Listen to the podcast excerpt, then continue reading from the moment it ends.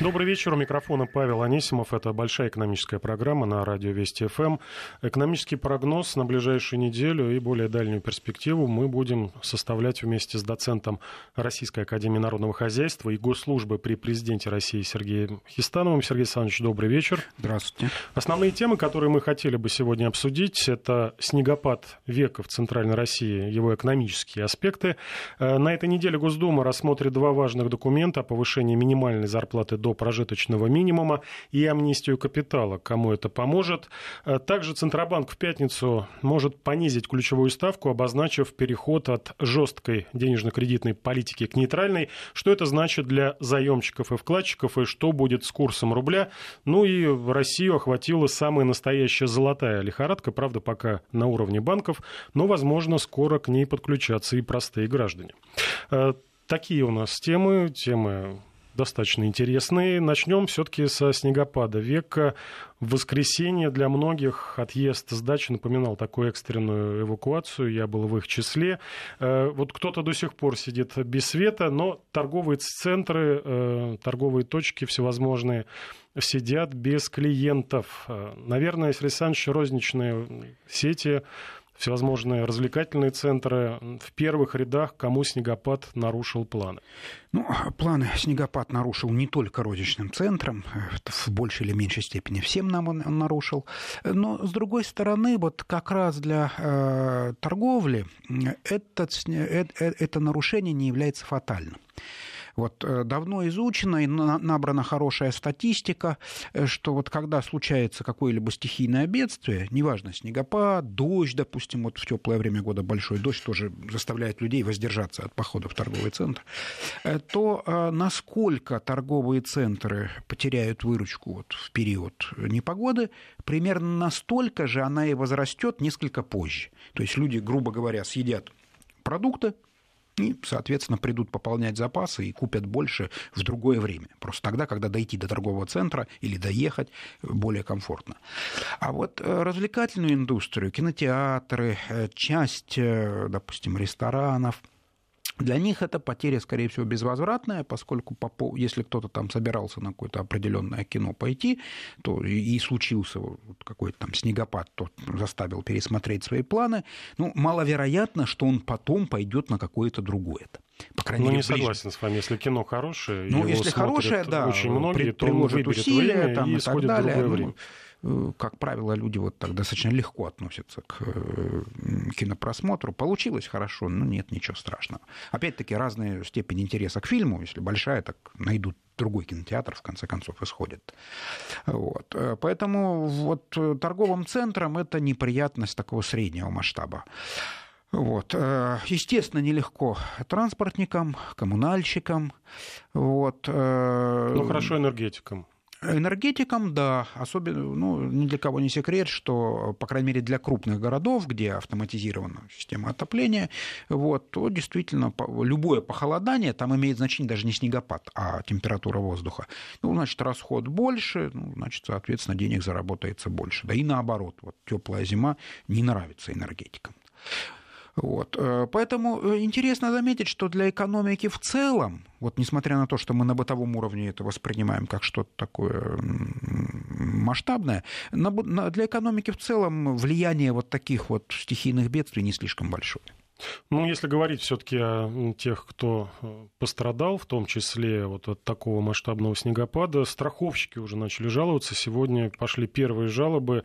Ждут они миллионных убытков и э, фиксируют уже сейчас э, резкий рост обращений клиентов на в полтора, в два раза чаще звонят. Ну, в основном, того... чье имущество пострадало как раз Для того человек и страхует свое имущество, чтобы если случилось там какое-то стихийное бедствие, чтобы получить возмещение. Но ну, тут речь идет по поводу страхует. Речь идет в основном э, про падение на машины снега, либо э, деревьев, либо какие-то Но... мелкие ДТП. И это, э, скажем так, потенциальные страховые случаи по КАСКО, по добровольному расширенному страхованию. Ну вот я по думаю, ОСАГО что там все намного со сложнее. временем, со временем пройдет какое-то время, наши коммунальщики получат иски в порядке регресса уже от страховщиков, да, вот, и, возможно, это подтолкнет все-таки навести порядок с зелеными насаждениями, потому что вот сравнивая с тем, как в городе растут деревья у нас и, допустим, в Европе, можно констатировать, что у нас э, гораздо более хаотично. У нас деревья гораздо выше.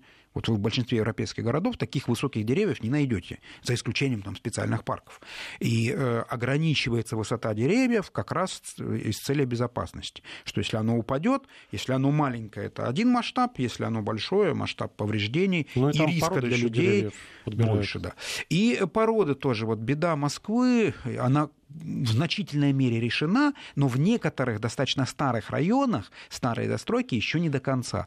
Э, дело в том, что когда э, город озеленялся, ну, по сути, начало, это, наверное, в послевоенные годы процесс получил, получил да, э, выбирали те породы деревьев, которые не капризные и быстро растут. И у нас довольно много тополей. Вот в частности, в районе, где я сам живу, там тополей очень много. Э, весной, естественно, они досаждают пухом. Периодически с них капает такая клейкая субстанция, э, которая ужасно сердит автомобилистов, ее тяжело отмывать, да.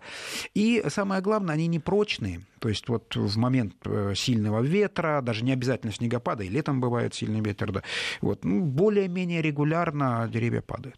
Ну, мэрия наводит и в этом направлении порядок, так что я думаю, в ближайшие, может быть, год-два три уже ну, будет будем гораздо надеяться, меньше ЧП. Будем надеяться, тем, что у нас что на бытовом уровне тоже несколько машину... крупных деревьев спилили. Все, все к этому идет. К другим темам. Э, сегодня профильный комитет Госдумы поддержал повышение минимального размера оплаты труда до прожиточного минимума. Это случится с 1 мая этого года. Э, будет все это составлять 11 тысяч 163 рубля. То есть МРОД будет э, вот эту цифру, ну и, соответственно, равняться на прожиточный минимум. Э, документ будет э, напрямую касаться трех миллионов человек. Не исключено, что документ проект закона в первом чтении рассмотрят уже 7 февраля в среду. И важное разъяснение сделал сегодня глава Минтруда Максим Топилин. Если размер прожиточного минимума в России будет снижаться, такое возможно вслед за снижением потребительских цен, то МРОД все равно останется прежним. То есть, несмотря на снижение прожиточного минимума МРОД будет держаться, более того, он даже будет э, индексироваться. Индексироваться не на уровень инфляции, а на динамику, уровень динамики прожиточного минимума населения. Э, по словам господина Топилина, это не всегда одинаковые значения, но так или иначе достаточно важный и большой шаг делается. Сразу на 43% повышается МРОД, и Первый главный вопрос, Сергей Александрович, кому поможет повышение минимальной зарплаты до прожиточного минимума? Ну, естественно, это в наибольшей степени затронут, затронет тех, кто получает самые небольшие зарплаты. Вот, к счастью, таких людей не, не очень много. Как правило, это работники Э, либо небольших предприятий, расположенных в не самых хорошо развитых регионах России, либо некоторые, к счастью, уже достаточно редкие категории бюджетников. Вот 3 э, миллиона человек, это, с одной стороны, по отношению к населению России не очень много, но для конкретных людей это тоже определенное подспорье. Э, этот процесс можно только приветствовать, поскольку вот э, то положение дел, которое ранее существовало, то есть когда МРОД был ниже прожиточного минимума, это, конечно, неправильно, что в идеале действительно они должны совпадать, либо действительно МРОД должен быть чуть выше все-таки прожиточного минимума, исходя из самого логики, что такое прожиточный минимум. Поэтому, по сути, это сделано то, что надо было бы теоретически сделать давно, и это решение можно только приветствовать. Но теперь меньше вот этой суммы, обозначенной с 1 мая 11 163 рубля, работодатель не имеют права э, платить. Если они платят меньше, это уже уголовное преследование. Э, на что еще влияет э, вот, повышение МРОД? Вообще МРОД на что влияет?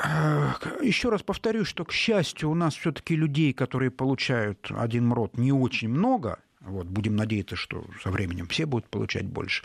Но на практике сильнее всего изменение МРОД затрагивает некоторые виды госпошлин, которые в МРОД выражены, некоторые виды, штраф, э, виды штрафов и пений. То есть вот такого рода формальные платежи, э, они э, закреплены в государстве, в законодательстве в единицах МРОДа. И поэтому, вот, если человек совершает какое-то действие, которое требует уплаты пошлины, то, соответственно, он будет платить больше. Есть две точки зрения. Э, вот, уравнение МРОТ и потребительская, грубо говоря, да, корзины, сколько трудоспособный человек тратит на себя в месяц. Одни эксперты говорят, что повышение минимального заработка – это дополнительная нагрузка на работодателя, увеличение их расходов и приведет к пересмотру планов на развитие. А другие эксперты говорят, что это, возможно, путь такой выхода нашей экономики, бизнеса из тени, то есть будет меньше э, соблазна э, платить не всю зарплату, будет лучше работать, честнее работать в белую, и, естественно, будет больше поступления налогов. Ну, в какой-то небольшой мере, может быть, это и повлияет, но все-таки изменение МРОД в абсолютных цифрах, вот по сравнению с ранее принятыми э, нормами, не очень велико, поэтому вряд ли это большую роль сыграет. Это скорее гармонизация законодательства и приведение его в тот вид, в котором оно и должно быть, вот исходя из логики. Да. Вот. Что касается роста нагрузки на, нагрузки на работодателей, то опять-таки сошлюсь на цифры, вот, вот около около трех миллионов людей так или иначе будут затронуто. Всего у нас, э, считая работающих пенсионеров, да, э, свыше 70 миллионов человек работников, да. Поэтому все-таки три по отношению к 70 с лишним, это не так уж, к счастью, и много. Да. Поэтому вряд ли это так уж совсем окажет существенное влияние на работу даже вот какого-то малого бизнеса. Переходим к другой теме. Тоже сегодня новости приходили из э, Госдумы, из Комитета по бюджету и налогам.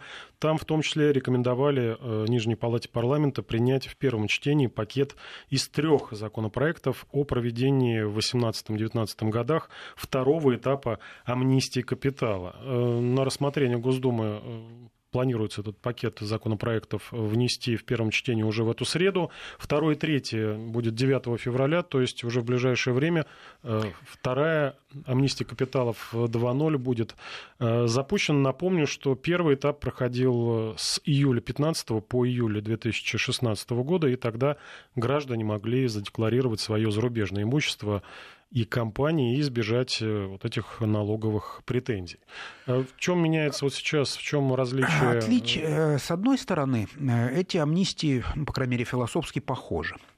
Первая оказалась не очень эффективной. За все время этой кампании около 4 тысяч человек этим воспользовались, что, в общем-то, ну, наверное, в десятки, может быть, в сотни раз меньше, чем ожидал.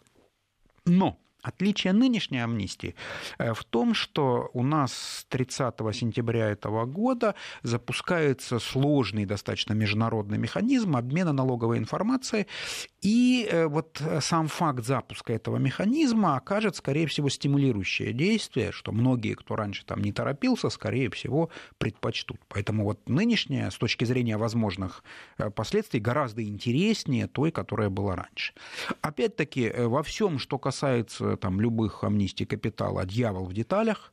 То есть э, нужно дождаться, когда в окончательной Но говорят, редакции... что это будет более лояльная амнистия э, капитала. Это было бы скорее позитивно для экономики, поскольку, вот как в известной притче о ветре и солнце, которые поспорили, кто раньше заставит путника снять плащ, вот обычно все таки э, солнце побеждает. То есть более мягкие и разрешительные методы чаще всего дают гораздо больше, более приемлемый результат, чем вот какие-то репрессивные. Но посмотрим. Впереди несколько чтений, скорее всего, будут какие-то какие-то поправки, а как нас учит опыт, э, поправки могут сильно изменить смысл почти любого закона. Вот, поэтому дождемся окончательной редакции, и тогда можно будет уже судить о том, как же на этот раз вот в новой редакции это, это соответственно, эта амнистия пройдет. Ну, по поводу поправок не знаю, поскольку вносят депутаты, которых очень большой вес, в том числе и в законодательной деятельности, и э, ждут, кстати, в Госдуме, ждут роста заявок от бизнесменов, которые наверное, пожелают легализовать капитал, э, аргументируют в том числе и тем, что ситуация на зарубежных рынках сейчас не очень благоприятна, и многие понимают, что в этих условиях российский рынок, ну, наверное, более интересный, более надежный э, с точки зрения как защиты прав собственности, так и защиты прав э, бизнеса. Первая амнистия, она показала, ну, не выдающиеся, скажем так, результаты. Вот это меняющееся внешнеполитическое и экономическая конъюнктура, на ваш взгляд, э, ряды пополнит тех, кто захочет вернуть деньги на родину, чтобы эти деньги здесь работали на благо Родины? Ну, если пополнит, то, скорее всего, тех бизнесменов, которые имеют основания ожидать как какого-то политизированного подхода к себе. Это таких все-таки очень немного, как правило, это наиболее крупные представители бизнеса. Для большинства же гораздо более весомый аргумент – это автоматический обмен налоговой информацией, который, в общем-то, ну, почти исключает возможность э, какого-либо сокрытия. Да. С учетом того, что даже те юрисдикции, которые у нас ранее традиционно считались офшорными, вот даже они идут навстречу. Поэтому я думаю, что вот все-таки эффективность этой амнистии будет гораздо больше. Вот. А то, что э, законопроект внесен депутатами с высоким политическим весом, это, конечно, хорошо. Это сильно уменьшает вероятность того, что там будут какие-то поправки. Да. Вот. Но опять-таки подождем все-таки того, чтобы этот законопроект был окончательно принят, обнародован. Обычно проходит где-то, наверное, около квартала, накапливается статистика, и вот тогда можно будет уже анализировать э, достаточно объективно, там, пошла амнистия, не пошла, выжидают, выжидают люди или, наоборот, пользуются ей.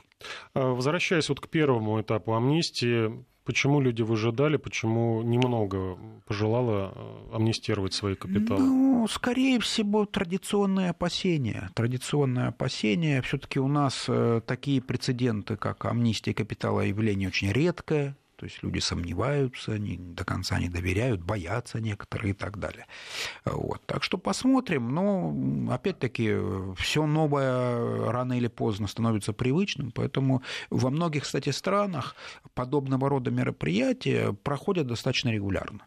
Вот особенно это касается, э, допустим, если речь идет о европейских странах. Италия, там, наверное. Да, страны Южной Европы, да, вот в части та же самая Италия, да.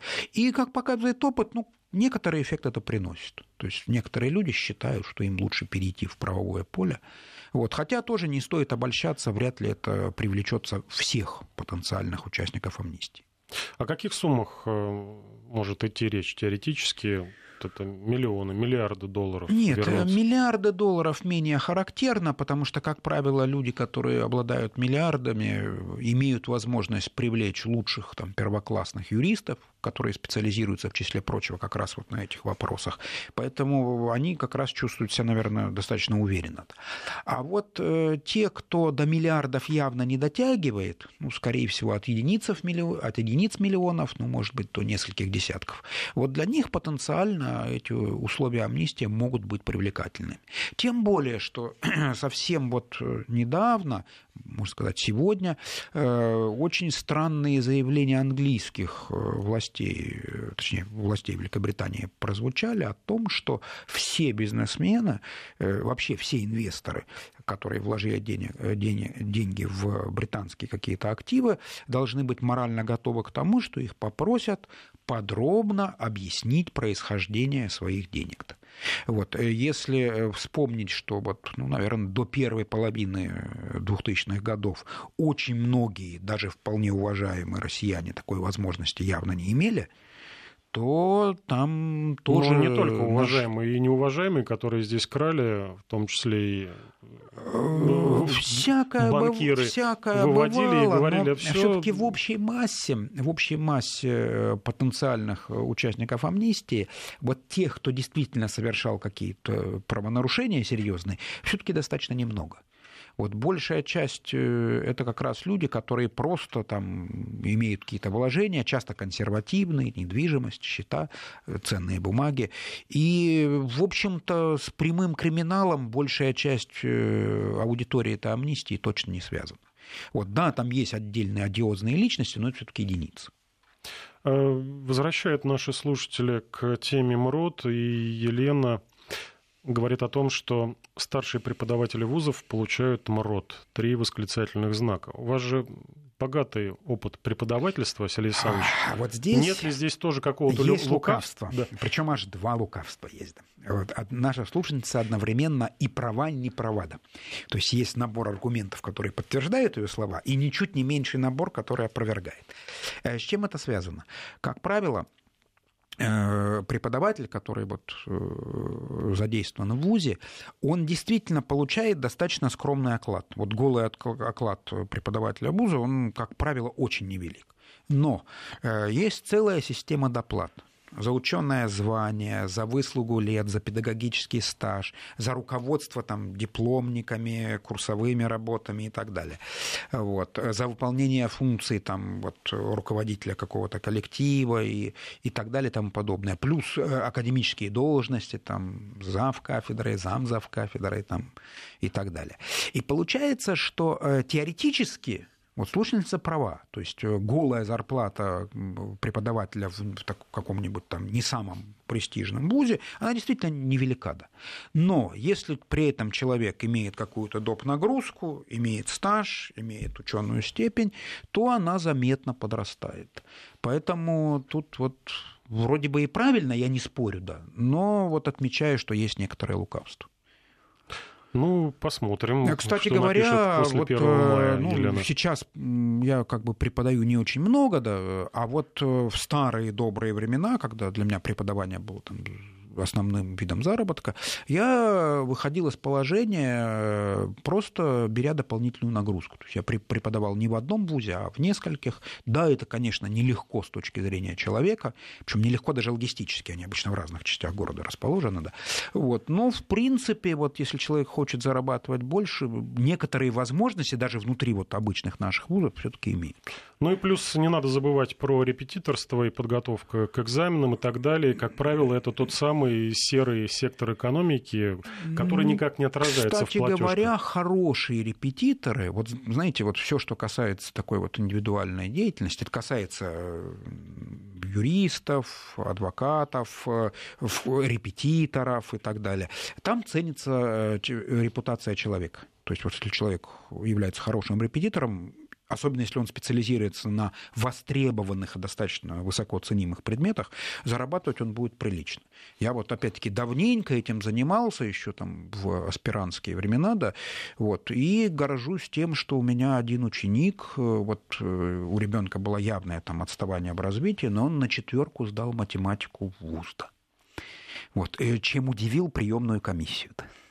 Ну, будем надеяться, что не только амнистия капиталов такая глобальная, но и налоговая амнистия для тех, кто скажем так, сейчас в тени тоже заработает наше правительство делает в этом направлении достаточно активные шаги, но пока не удается самозанятых ну, хотелось бы, э, хотелось бы все-таки, чтобы уп- свет. упростили бюрократию. Вот многие самозанятые боятся легализоваться не потому, что им там много придется платить, что у многих заработки скромные, налог, в общем-то, невелик, да, а потому что довольно хлопотливая бюрократия. Вот, вот упрощение бюрократии бы заметно способствовало выходу из тени. Сергей Хистанов в студии Вести ФМ. Сейчас новости продолжим буквально через несколько минут. Не переключайтесь. Продолжаем большой экономический час. В студии Вести ФМ Павел Анисимов и доцент Российской Академии Народного Хозяйства и Госслужбы при Президенте России Сергей Хистанов. Э, переходим ну, тоже к нашей российской достаточно важной новости. Э, в эту пятницу, 9 февраля, э, пройдет первое в этом году заседание Совета директоров Банка России. ЦБ, как ожидают многие аналитики, во-первых, объявит о очередном очередном снижении ключевой процентной ставки. Правда, возможно, шаг будет осторожным. 25 базисных пунктов – это четверть процента. То есть э, будет у нас, возможно, уже с понедельника ставка 7,5%. Посмотрел графики. Последний раз такое было летом 2014 года, и тогда доллар стоил 36 рублей, сейчас 56,80. Э, ну, разницу мы по доллару рублю видим, э, но видим мы в том числе и другую еще разницу историю. Э, говорят о том, что будет сворачивать ЦБ жесткую денежно-кредитную политику, когда деньги дорогие, будет переходить к нейтральной что это значит, Сергей Александрович? Нейтральная денежная кредитная политика? Ну, э, нейтральная денежная кредитная политика означает, что Центральный банк э, будет стремиться удерживать ставку на уровне, который примерно соответствует рыночному. То есть жесткая это когда ставка выше, мягкая, когда ставка ниже, ну, нейтральная или сбалансированная, когда они примерно соответствуют. Э, кстати говоря, вот хотя многие, особенно это касается некоторых представителей производственного бизнеса радуются снижению ставки. Важно понимать, что слишком хорошо тоже плохо.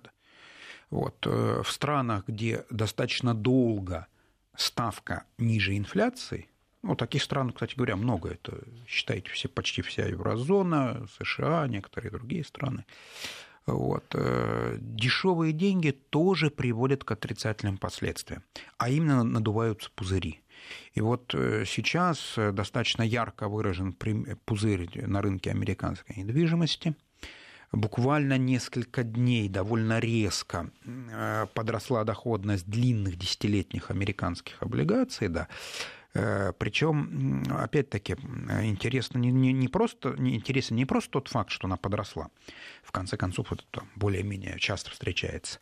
Интересно, что она подросла довольно резко, это консервативный показатель, там обычно движения не очень большие. Вот. И интересно, что она приближается к такому условно безопасному уровню 3%. Вот. Дело в том, что Э, вот эта вот ставка, она в числе прочего влияет и на стоимость обслуживания госдолга. Вот. Э, происходит следующее. Если вдруг ставки растут, а облигации государственные, да и вообще любые облигации, они устроены таким образом, что у них есть номинальная стоимость, ну, в России стандартно 1000 рублей, в США стандартные 1000 долларов, да, вот, и, соответственно, когда цена падает, доходность растет, потому что доходность к погашению. Вот если цена падает ниже номинала, то вы больше заработаете, если додержите до конца, дождетесь погашения. То есть они ходят, вот мы привыкли, что акции, если акции растут, то и доходность растет, а в облигации наоборот. Да. Чем, чем ниже цена, тем выше доходность. Вот. И такой вот условно безопасный уровень для американского бюджета – это ориентировочно 3%. А вот буквально недавно достигали цифры 2,84. Это довольно много. Если, не дай бог, доходность превысит 3%, и самое главное, это будет не разовым каким-то скачкообразным явлением, а вот она закрепилась там, да, то это может заставить некоторых держателей облигаций начать от них избавляться. Цена-то у них падает, да? Вот, в конце концов, 10 лет срок довольно большой, не все собираются держать бумаги 10 лет, да. Вот, и для них, соответственно, падение цены на определенном уровне – это сигнал к тому, чтобы свои бумаги продать-то. Вот. Массовые продажи толкают цену вниз, от этого цена их облигаций еще сильнее падает, а доходность еще сильнее растет. То есть круг замкнулся. Получается замкнутый круг, который может угнать ставку далеко. А как только доходности по облигациям подрастут, но тут же это хрестоматийная истина, при, при определенном достаточно большом вот этом вот доходе начнется бегство капитала с фондового рынка, с рынка акций на, соответственно, рынок облигаций. Да. А учитывая то, как сильно выросли американские индексы там, последние годы, при том, что экономика тоже росла, но довольно скромно, да, это порождает дисбаланс, который имеет свойство резко, скача, скачкообразно завершаться. И вот э, тоже совсем недавно, в конце прошлой недели, довольно яркий представитель американского э, финансового эстеблишмента Алан Гринспорн. Э, это человек, который два десятилетия с лишним был главой ФРС, это, вообще говоря, редкий случай, да. То есть президенты менялись, а вот глава аналога Центробанка вот был на месте, да. Вот. Очень уважаемым финансовом мире, 92 года человеку уже, да, вот, много видел на своем веку. Вот он выступил с довольно жестким предостережением будущему главе ФРС, вот, который вот-вот будет вступать в должность. Да, о Сегодня том... Джером Пауэлл да, да. Ну, наверное, чуть позже, из-за да. сдвига по времени, это произойдет позже нашей передачи. Да, вот. И, соответственно, большой вопрос, как новый глава ФРС это воспримет. Поскольку вот прошлый глава ФРС был необычный, это была первая в истории женщина на этом посту. Да. Но вот нынешний еще более необычен вот, и образованием своим. Он, это первый глава ФРС, который не владеет докторской степенью по экономике и так так далее. Поэтому, ну, скорее всего, и дальнейшая политика ФРС будет сильно зависеть от его замов и от других членов Совета пока, директоров. Пока давайте про политику Центробанка. Э, у нас с Центробанком все гораздо проще. Инфляция низкая, э, держится на достаточно низком уровне, причем запас до таргета большой. Естественно, промышленники просят немножко снизить величину ставки. Скорее всего, какой-то минимальный шажок Центробанк все-таки сделает. Чтобы в этих условиях мотивировать, почему ставка не снижается, довольно тяжело. Но не стоит обольщаться Вот если кто-то из наших слушателей думает, что вдруг сразу же так же подешевеют кредиты, не особенно надейтесь. Потому что, напомню, очень простую формулу, ее даже вот с голоса довольно легко воспринимать. Стоимость кредита – это сумма трех величин.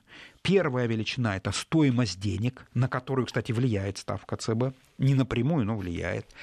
Плюс премия за риск какую-то часть кредитов банк обратно не получит, и чтобы не прогореть, он вынужден закладывать в процентную ставку вот эту самую премию за риск. Говоря простыми словами, это страховка банка на случай, если человек не расплатится по кредиту. Плюс, естественно, банк это тоже коммерческое предприятие, он тоже должен зарабатывать, поэтому какой-то процент на прибыль банка. Сейчас, наверное, самым существенным компонентом является премия за риск, Потому что э, среди банков конкуренция за качественных заемщиков очень жесткая, что заставляет их иметь там, рентабельность на уровне полпроцента процента. Вот. А вот премия за риск, да, она довольно велика. И, кстати говоря, э, на премию за риск влияет в том числе и работа правоохранительных органов. Вот если бы наши органы, которые занимаются взысканием задолженности, работали жестче, у нас были бы более дешевые кредиты. Э, нейтральная денежно-кредитная политика, если обобщить, э, есть две точки зрения. Первое, то, что э, более ранее, чем планировалось, вот переход на такую модель, планировалось в 2019 году вроде как можно уже и в 18 перейти. А вот более ранний переход, первое, запустит рост экономики. Вторая точка зрения, что, ну, навряд ли получится как-то очень хорошо mm-hmm. подстегнуть экономику, потому что, ну, нейтральная денежно-кредитная политика повлияет только на рост кредитования, просто люди будут больше занимать. Ваше мнение, какая Я точка думаю, зрения что вам ближе? Э, воздействие будет достаточно слабым. То есть, да, какой-то импульс экономики это придаст, но не, не стоит преувеличивать его влияние, поскольку, в общем-то, в экономике есть гораздо более масштабные силы, чем ставка кредитования. Тем более, что сейчас как бы э, ставки для первоклассных заемщиков, особенно для тех, кто имеет возможность там, залог какой-то представить, и без того достаточно низкие.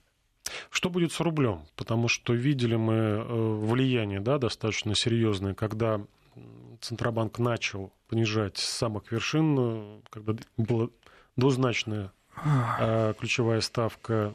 Чем ближе к тем уровнем, которые мы видим сейчас, тем ну, влияние на курс рубля все меньше и меньше. слабее. Э, ставка сильно влияла тогда, когда она была резко повышена, да, вот. но сейчас, когда все-таки в процентных пунктах расстояние от инфляции до этой ставки, не, не в единицах инфляции, а просто в абсолютных цифрах, не очень большое, то и ждать каких-то потрясений не стоит. А вот если э, говорить о вещах, которые могут оказать влияние на курс рубля, ну, помимо хрестоматийной цены на нефть, еще имеет значение и процесс покупки валюты Минфином.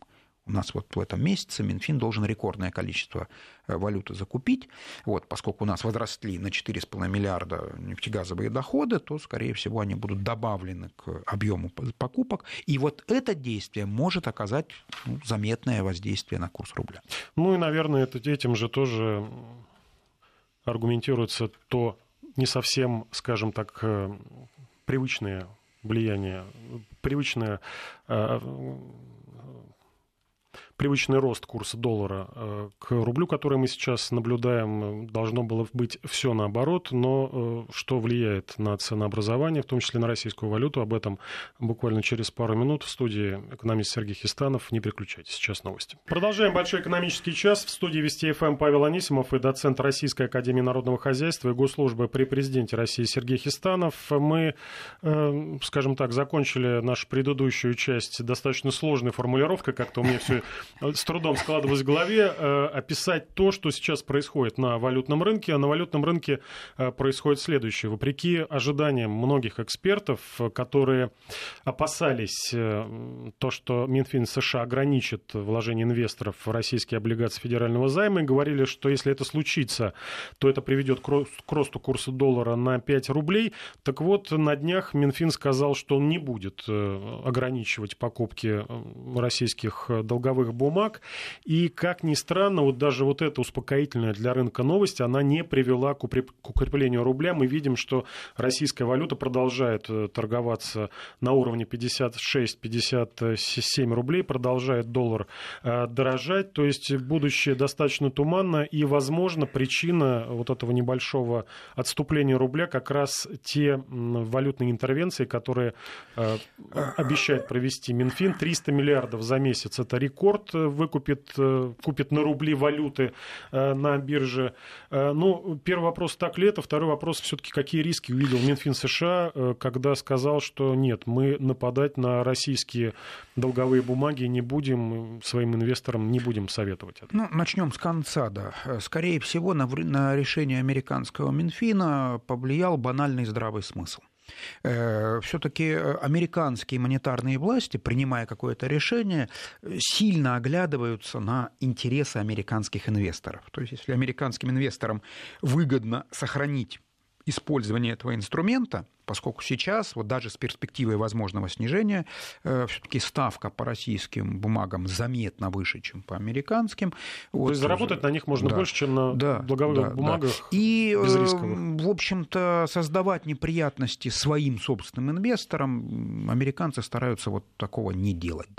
Вот. Э, у них есть даже такое выражение бизнес превыше всего, да. Вот, э, потому что есть симпатии, есть антипатии, есть политика, а есть экономика. Да. Вот. И ну, здесь, пожалуй, такой прагматизм можно только похвалить, поскольку нам, естественно, это гораздо более комфортнее, предсказуемее, легче планировать наши собственные действия, когда отсутствуют какие-то ограничения. Да. Поэтому это можно только приветствовать. По поводу Но, предсказуемости рубля. Э, насчет предсказуемости рубля. Э, дело в том, что помимо покупок Минфина да, совпала еще и некоторая коррекция на рынке нефти. Причем не такая уж и маленькая. Э, вот э, там по нефти марки Brent э, общее снижение там, от предыдущего там, локального пика, ну, наверное, около 3%, что не так уж и мало. И плюс вот два разных фактора, снижение нефти и покупки Минфина, они еще и совпадают. Вот на финансовых рынках часто, когда вот какие-то факторы, каждый из которых, в общем-то, не очень сильный, но вот если они действуют одновременно, здесь и сейчас, да, по времени совпадают, их действие заметно усиливается. Вот, поэтому, скорее всего, мы имеем дело с этим. Но, опять-таки, драматизировать не стоит. Для рубля вообще характерно там достаточно сильные колебания. Кроме того, не стоит забывать, вот, опять-таки, это не нравится многим слушателям, но это та реальность, с которой мы имеем дело, у нас все-таки значительная часть предприятий от ослабления рубля зарабатывают. Это экспортеры, это э, прежде всего те, кто реально конкурирует с импортом, вот пресловутое немножко набившее оскомину слово импортозамещение, но тем не менее для предприятий, чья продукция впрямую конкурирует с импортом, ослабление рубля – это усиление их позиций на рынке. Вот. Ну и опять-таки для бюджета это хорошо. То есть вот дополнительные бюджетные доходы, вот, э, они позволяют наращивать э, наши Валютные международные резервы, резервы да, которые, кстати говоря, вот очередной раз подросли да, и составили уже свыше 450 миллиардов долларов, что вообще говоря не может не радовать. Но Минфин наращивает валютные резервы, банки наращивают э, золотые резервы в буквальном смысле этого слова. В минувшем году отечественные банки заключили договоры на покупку у золота золотодобытчиков почти на 5% больше. Контрактов было заключено, чем э, за предыдущий год. То есть видим мы, что э, скупают и банки, и скупает в том числе Центробанк достаточно активно, э, пополняет международные резервы, как они официально называются, именно физическим золотом. В прошлом году пополнение составило 223, 224 тонны купил ЦБ, став абсолютным рекордсменом э, в мире. Говорят уже о некой такой настоящей золотой лихорадке. С чем она связана? Почему мы, ну, не мы лично, да, именно наши банкиры переключились на золотые слитки. С чем это связано? Ну, причин две.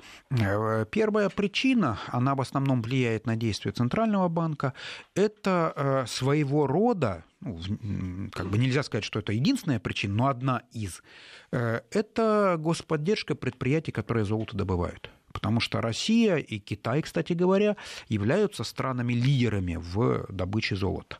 А добыча золота – это целая индустрия. Вот у нас есть такая Магаданская область, да, где значительная доля вообще экономики это как раз добыча золота и некоторых других металлов. Да. Вот. Э, поэтому отчасти это своеобразная господдержка.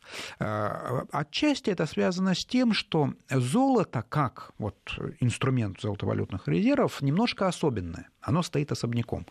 Э, про него даже есть такая поговорка, которая уже не одна сотня лет, что золото хорошо тем, что оно любит плохие новости когда что-то отрицательное происходит в мировой экономике или в мировой политике, вот как раз особенность золота в том, что оно позволяет застраховать, в числе прочего, политические риски. Потому что что бы там ни было в отношениях между странами, но золото всегда сохранит какую-то ценность, и всегда можно, используя даже какого-то посредника, а, за золото получить там какой-то нужный товар или, или наоборот свой товар за это самое золото продать. Да. Вот. Поэтому мне кажется, что вот вот интерес к золоту будет сохраняться, и есть ожидание, что, может быть, даже отменят НДС на золотые слитки. Вот по поводу этого хотел спросить. Минфин сказал, что предположил, да, что в течение месяца рассмотрит возможность э, отмены НДС на инвестиционное золото по моему мнению, это, наверное, главный тормоз, почему э, мы, простые граждане, храним деньги, ну, у кого есть да, возможность в долларах, либо в какой-то другой иностранной валюте. Но это такие непродвинутые граждане. Вот. А было бы выгоднее хранить их в золотых слитках, ну, единственно, потратившись на э, какой-то сейф. У нас ставка НДС на слитки 18%, одна из самых высоких в мире. В Китае ЕС нулевая, то есть при покупке и продаже вы не платите государству НДС. В США в среднем 1%, в Индии 3%. И вот действительно Минфин задумался, они отменить отменить ли НДС на инвестиционное золото, насколько в этом варианте э, будет интересно гражданам покупать, ну и потом, естественно, продавать слитки, если золото подорожает ну, Прежде всего нужно отметить, что э, существует похожий на слитки инструмент, который освобожден от НДС, и, как правило, вот если человек хочет приобрести вот золото, которым можно полюбоваться, не финансовый инструмент на золото, а вот натуральное золото, они их и покупают. Это так называемые инвестиционные монеты. Они отличаются от просто монеты золота, серебра тем, что у них более простая отделка, они менее красивые, но за счет этого у них стоимость их чеканки, то есть их изготовления, не очень велика. Соответственно, если вы приобретаете инвестиционную монету, они бывают золотые, серебряные, вот, то вы платите практически за металл. Но монеты это все-таки достаточно небольшая масса. Вот это все-таки там 20, 10 грамм и так далее. А многие, многих действительно есть интерес к слиткам, но вот этот вот НДС 18% физлиц практически удерживает от покупки. Потому что если юрлицо при продаже может предъявить НДС к возмещению – то физлицо такой возможности лишено. Вот. Э, поскольку, еще раз повторюсь, что мы крупный в мировом масштабе производитель золота, и нам интересно, чтобы эта индустрия работала, чтобы они больше добывали, осваивали новые месторождения, внедряли новые технологии, то, вообще говоря, создать внутренний спрос на золото было бы, скорее всего, полезно. Вот это внушает оптимизм э, в вопросе того, что, может быть, действительно Минфин решит вопрос с отменой НДС на золото. Если это произойдет, то золотые слитки станут гораздо более популярными. Ну, есть еще буквально минутка, и мы в эту минутку поговорим о том, что переход в золото все-таки во многом, в том числе и связан с неопределенностью относительно дальнейшей политики Федрезерва США, э, которая, по сути, определяет э, стоимость самого главного актива э, мировой финансовой системы американского доллара, от которого зависят и золотые слитки. Сейчас изменения. Ушла Джанет Йеллен в субботу. Уже приведен к присяге новый глава Джером Пауэлл, юрист по образованию, не имеющий докторской степени по экономике. Чего ждать? Это ястреб или голубь? Ужесточение вот, продолжится монетарной политики или нет? Пока э, он ничего не сделал, даже трудно вынести суждение, ястреб он или голубь. Некоторый э, оптимизм внушает то, что членам Совета директоров несколько, и они во всяком случае удержат его от каких-то экстраординарных шагов.